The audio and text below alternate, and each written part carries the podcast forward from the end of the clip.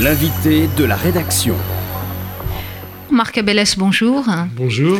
Vous êtes anthropologue, vous êtes directeur d'études à l'École des hautes études en sciences sociales et donc vous publiez ces jours-ci aux éditions Odile Jacob un livre qui est extrêmement suggestif, Carnet d'un anthropologue de mai 68 au gilet jaune.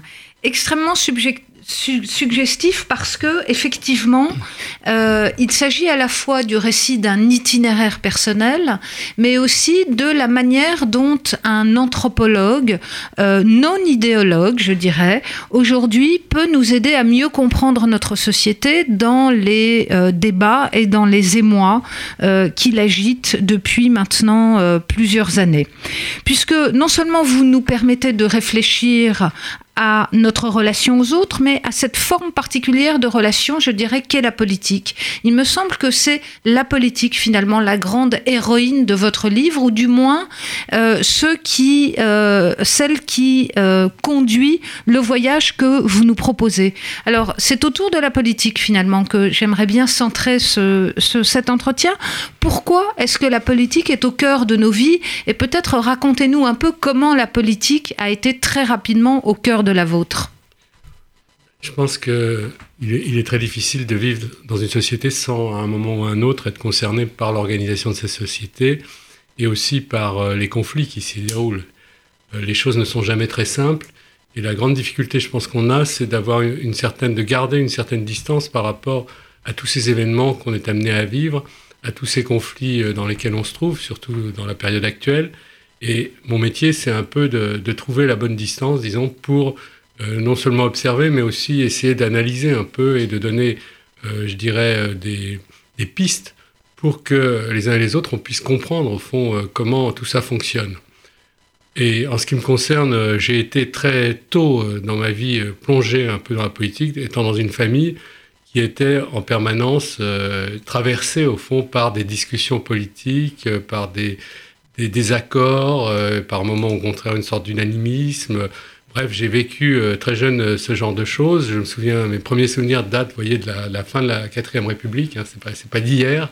Et je me souviens que dans ma famille, il y avait des gens qui étaient plutôt penchés un peu pour le gaullisme, d'autres qui, au contraire, étaient absolument opposés, se, se réclamaient plutôt de Mendes France, etc. Enfin, et donc, voilà, j'étais un petit peu déjà et je le raconte dans le livre, au fond, quelqu'un qui... J'écoutais beaucoup, en fait. J'étais un peu comme une éponge à cette époque-là. J'ai été très éponge dans, mon enfance.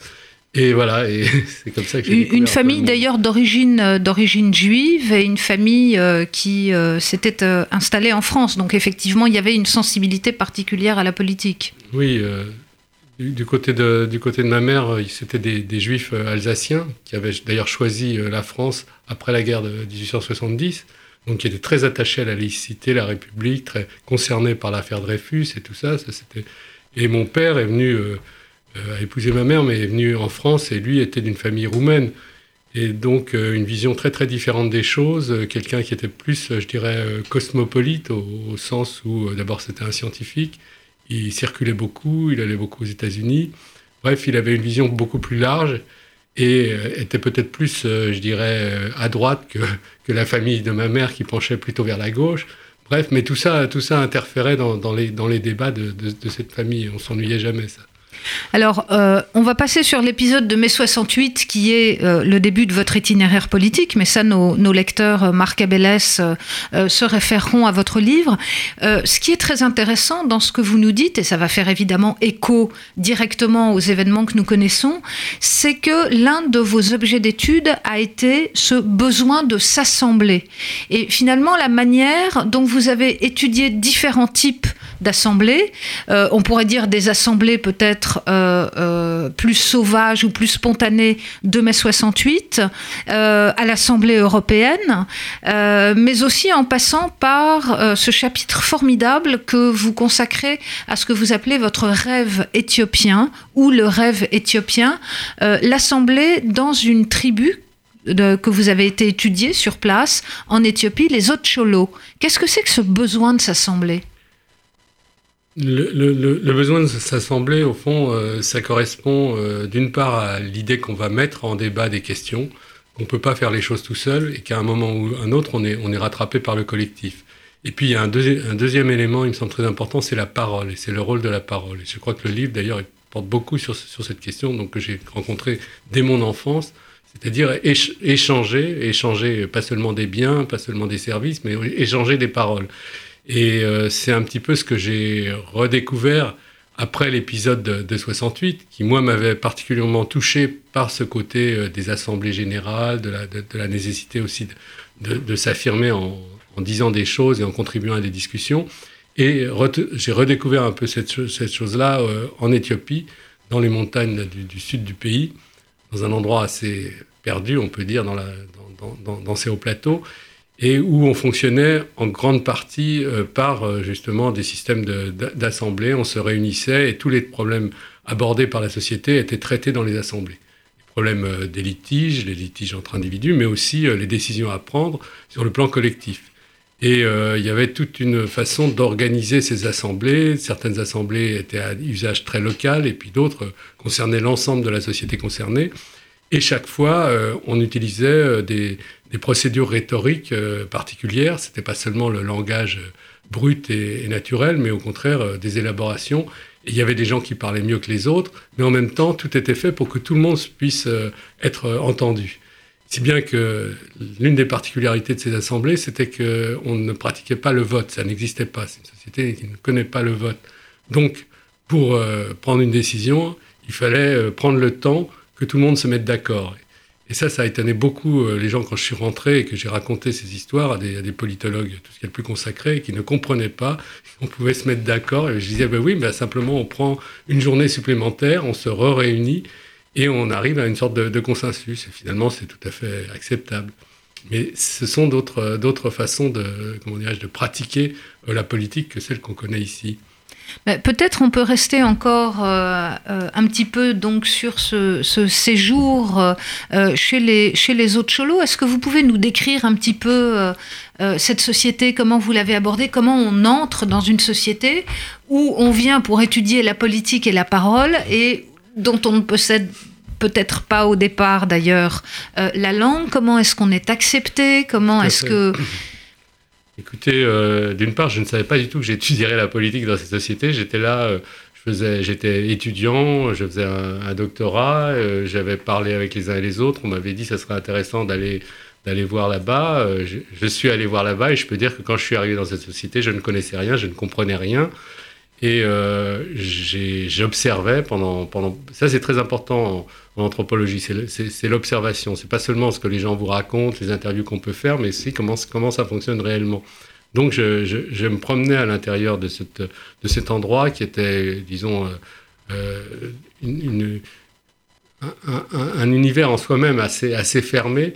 Et euh, progressivement, j'ai acquis quelques compétences linguistiques, j'ai commencé un peu à m'orienter, et c'est là que j'ai appris que les décisions se prenaient dans des assemblées. Mais, réellement, je n'avais pas du tout eu l'idée d'aller travailler sur les assemblées. C'est vraiment un concours de circonstances. Et je me suis aperçu que, en ce qui concernait l'élément masculin, disons, de la population, les assemblées prenaient une grande partie, euh, occupaient une grande partie de, leur temps. Et euh, moi, j'arrivais euh, dans un monde où finalement, tout ce qui était le plus important, c'était de donner aux autres pour obtenir du prestige. Et ça, pour moi, c'est une chose, des pratiques que je ne connaissais pas du tout. C'est-à-dire qu'on donnait des grandes fêtes et grâce au fait qu'on donnait, on pouvait obtenir une sorte de, titre, en fait. Euh, c'était pas un pouvoir particulier. Alors, c'était intéressant parce que finalement, les gens qui, qui, obtenaient des titres et qu'on appelait en gros des, dignitaires, ces gens-là, en fait, euh, essayaient souvent de, s'imposer en disant on veut, en essayant de faire des, faire des choses aux autres, d'avoir du pouvoir sur les autres. Mais à un certain moment, on leur disait ben non, vous êtes, vous êtes comme les autres. Vous êtes euh, simplement. Ils avaient une expression.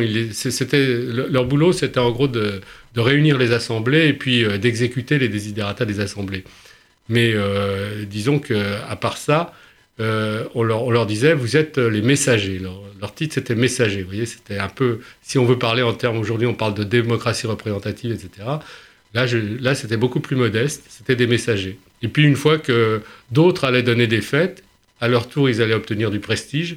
Et eux, ça serait, ils deviendraient des anciens, ils deviendraient des anciens. Donc, donc en fait, euh, à toute, toute la, la, la, disons le, ce qu'on retrouve dans toutes les sociétés, à savoir l'appétit du pouvoir, l'appétit du pouvoir était tout le temps neutralisé, disons, par ce type de, réaction.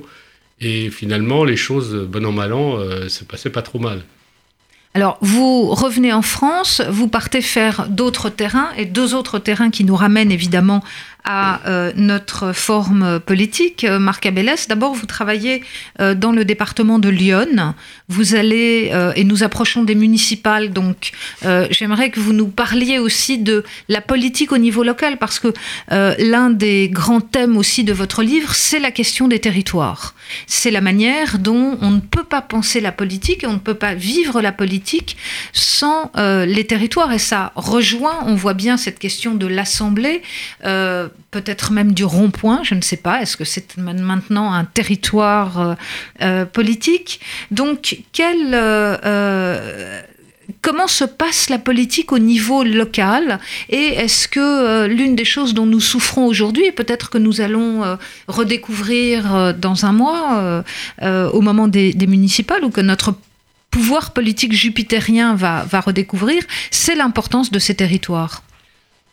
Mon expérience a été euh, assez incroyable parce que quand je suis arrivé dans le, département de Lyon, euh, et surtout dans, une région qui était euh, assez, assez rurale en fait, je me suis aperçu que j'étais très éloigné, peut-être parfois presque plus éloigné de cette région que de l'Éthiopie. J'étais dans une distance qui était celle d'un Parisien.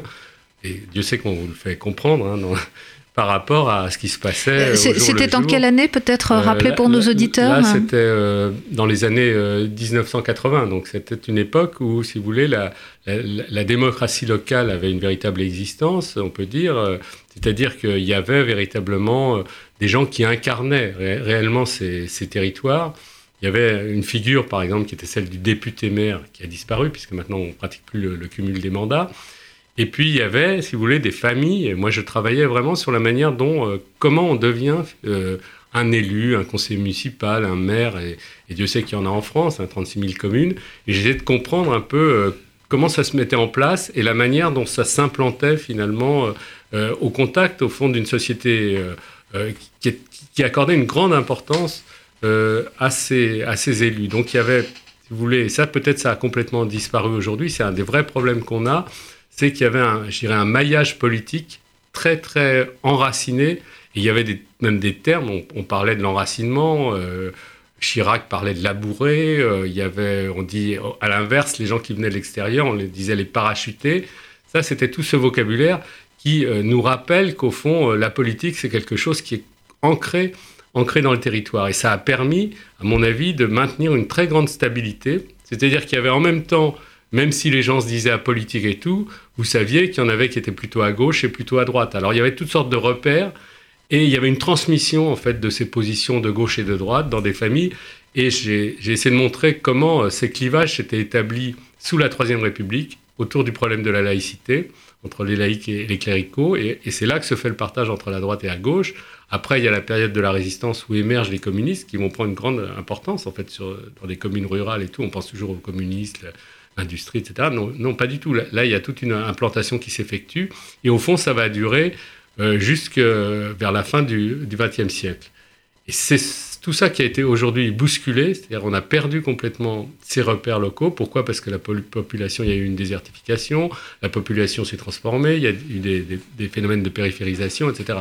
Bon, je ne reviens pas sur les analyses qu'on a pu faire, mais ce qui est frappant, c'est que cette stabilité, elle a été bouleversée. Pour moi, tous les phénomènes qu'on observe actuellement dans, la politique française sont très liés à ce, phénomène. Et au fond, euh, je suis toujours très étonné parce que, évidemment, les, politologues voient tout par en haut, ils voient ça au niveau du président de la République, de savoir si la Constitution, etc. Mais c'est pas tellement ça. Bon, il y a un président de la République, il y a une Constitution qui est solide, mais on s'aperçoit très bien que quand, le sommet fonctionne, ça ne veut pas dire qu'à la base, c'est pas un peu brinque-ballant. Et le problème aujourd'hui, pour moi, c'est que la base, elle est, brinque-ballante. Et les phénomènes qu'on observe, vous parliez des ronds-points, des gilets jaunes, à mon avis, ça part beaucoup de ça. C'est-à-dire que le, système, si vous voulez, euh, a créé une sorte, s'est fragilisé dans le rapport entre le haut et le bas. Moi, j'avais beaucoup travaillé sur le bas. Je, pensais que c'était un élément, et j'en suis de plus en plus persuadé, essentiel dans la stabilité du système politique français. Et là, on va le voir avec les, avec les municipales également. Euh, les municipales vont. Euh, d'ailleurs, il y a des hésitations incroyables pour savoir s'il faut euh, indexer les candidats sur la gauche, sur la droite. Mais ça, pas, à mon avis, c'est pas le problème. Le, problème, il est que cette, cette espèce d'enracinement a pour une grande partie disparu. Qu'on est dans une période peut-être de transition, je ne sais pas, mais qui fait qu'on ne peut plus envisager la politique française sur le modèle des années justement de la fin, disons, de la fin du XXe siècle. Il y a quelque chose qui s'est produit et évidemment, euh, comme toujours, euh, les politistes sont, sont milieu en, arrière, puisque évidemment, je vais vous donner une anecdote. Quand j'ai commencé mon travail sur Lyon, je suis allé à Sciences Po, le temple de la science politique, et je leur ai demandé euh, qu'est-ce qui se passe, qu'est-ce que j'ai comme document pour la. Je dis mais vous allez travailler sur la politique locale. Je dis oui. Ah ben non, ça c'est pour les stages. On envoie des stagiaires simplement quand ils font un petit diplôme et tout, on les envoie là-bas, mais c'est pas un sujet. C'était pas un sujet. Et, ça, c'est très, très symptomatique d'une vision par le haut de la politique, où on est polarisé en fait par euh, des figures, euh, le président, etc., les petits scandales, et on ne voit pas ce qui se passe dans les soubassements. Et moi, mon métier, c'est de regarder dans les soubassements. C'est pour ça que euh, c'est pas facile, c'est peut-être pas aussi valorisant que de faire des, comment des géographies ou des critiques terribles des, gouvernances. Mais, le problème, il est là. Et quand on dit euh, le problème de la représentation, avec des grands mots, etc., il y a une crise de la représentation, ça fait 50 ans qu'on nous dit qu'il y a une crise. Mais ça ne veut rien dire, parce que la crise de la représentation aujourd'hui n'a rien à voir avec ce qu'on appelait crise de la représentation dans les années 1980. Ça n'a rien à voir. S'il y a une crise, c'est au niveau justement de, cette, euh, de, cet ancrage local et de cette, euh, comment dirais-je, de cette territorialisation de la, politique. Mais alors, est-ce que vous diriez que cette crise est une crise de la place euh, de la politique au niveau local, c'est-à-dire qu'il y a un désenchantement de la politique et que le niveau local finalement considère que euh, euh, bon, voilà, on gère les problèmes du quotidien, mais on ne se projette plus dans une dimension politique, ou alors que on peut retrouver, on peut réenchanter la politique en, repartant des territoires, en prenant en compte justement ce désir d'assembler, cette nécessité de la circulation de la parole. Oui, je pense qu'on a tellement répété aux gens qu'en fait, euh, au niveau du local, c'était uniquement la gestion, il fallait des bons gestionnaires, il fallait savoir faire des économies, des bons techniciens, etc. Qu'au bout d'un certain temps, euh, ils comprennent qu'en fait, euh, ce qui est important aussi, c'est qu'il y ait des façons d'exprimer les problèmes du local, des façons de les discuter, et c'est là que justement la question de s'assembler, la question de euh, comment dirais-je, de trouver aussi des nouvelles formes en, liaison, par exemple, avec la crise écologique. C'est très lié aussi à la crise écologique, si vous voulez. Moi, je n'ai pas le temps de rentrer dans le détail, mais c'est évident qu'on voit très bien que pour euh, gérer entre guillemets tout ça, il faut répondre à certaines questions, il faut prendre des positions sur certaines questions. Et vous, vous pensez qu'en passant par l'écologie, on peut réenchanter le local en quelque sorte je politiquement Je pense qu'en tout cas, euh, si on entend par écologie des, manières de vivre et des, disons, euh, des, décisions autour de la façon dont on va être ensemble euh, par rapport à la nature, par rapport à tout ce qui relève, disons, en gros de, de l'environnement, pour, euh, s'adresser aussi aux problèmes du climat, etc., c'est évident que là, on est, on est dans une espèce de, de, nœud entre écologie, euh, politique et, société. C'est, je crois, les termes très importants d'aujourd'hui. J'aimerais poser une question, mais de tout en bas, alors vraiment euh, de quelqu'un qui ne fait pas de politique, mais qui l'a subi. Est-ce que, d'après ce que vous décrivez, la manifestation, telle que nous la connaissons, est le seul moyen d'expression possible euh, en France je pense qu'on a vu qu'il n'y avait pas seulement des, manifestations, il y a aussi euh, justement des, réunions, il y a aussi des manières de discuter, de délibérer qui euh, sont très demandées en fait par, par, les gens. ce qui se passait précisément sur le rond-point. Vous pouvez voir par exemple, parce que je pense que vous faites allusion aux, gilets jaunes, mais les gilets jaunes, vous avez deux, deux aspects. Vous avez l'aspect manifestation, les casseurs, etc., tout ce qu'on a pu expliquer. Et puis vous avez la façon dont ces gens se sont réunis. Et moi j'ai rencontré pas mal de gens sur les ronds-points, et ces gens qui étaient sur les ronds-points n'ont jamais mis les pieds dans aucune manifestation. Et ce qui faisait un peu la force de ce mouvement à un certain moment, euh, c'était justement sa capacité finalement à recréer du lien, du lien social, du, lien politique si vous voulez, à un niveau euh, micro, à un niveau local, où euh, tout cela avait été perdu. Et je pense que cette expérience-là, elle peut prendre des formes très différentes. Je ne pense pas que les Gilets jaunes sont voués à revenir, à ressusciter, etc. Mais je pense qu'il y, a un besoin à ce niveau-là qui est très important. Donc je dirais, il n'y a pas seulement la manifestation. La manifestation, c'est une façon d'exprimer, de, protester, etc. Mais au-delà de la protestation, il y a quelque chose qui est plus de l'ordre aussi de réfléchir ensemble et d'agir, mais d'agir avec des, de, la délibération. C'est pas l'action brutale, etc. On sait très bien que tout ne va pas passer par là. Si on peut intervenir et euh, vous poser euh, quelques questions, donc chacun va pouvoir, euh, chacun va pouvoir s'y mettre.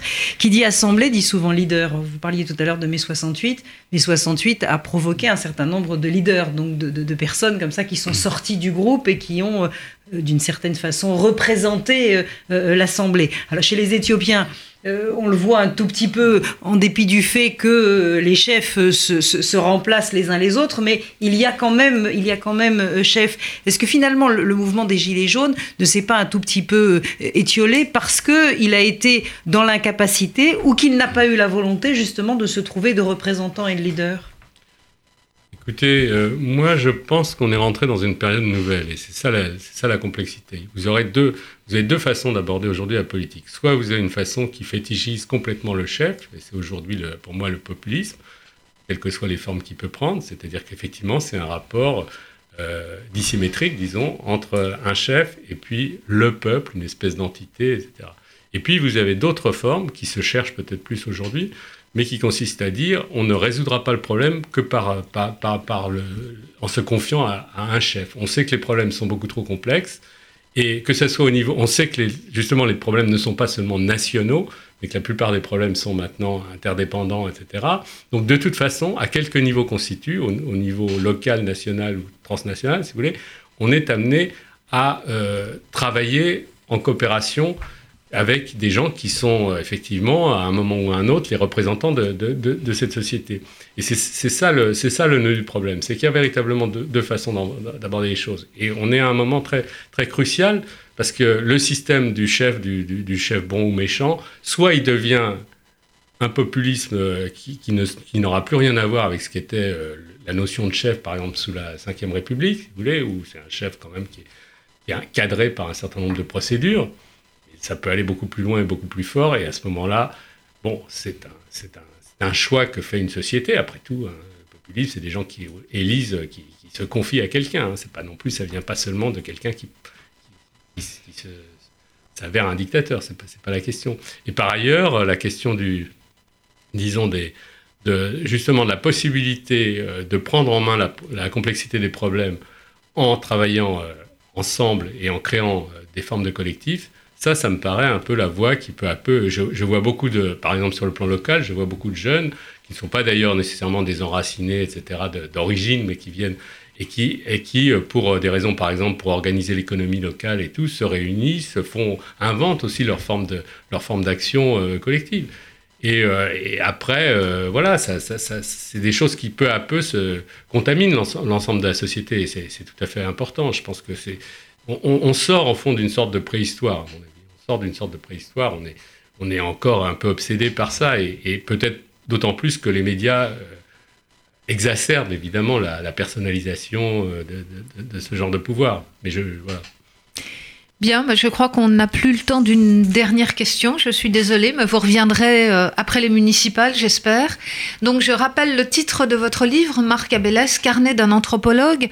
Et euh, je rappelle surtout que vous fournissez, me semble-t-il, euh, en dehors du discours habituel, un certain nombre d'idées et de grilles qui nous permettent de comprendre que nous sommes à l'aube d'un changement de nos manières politiques, de nos conduites politiques. Merci beaucoup.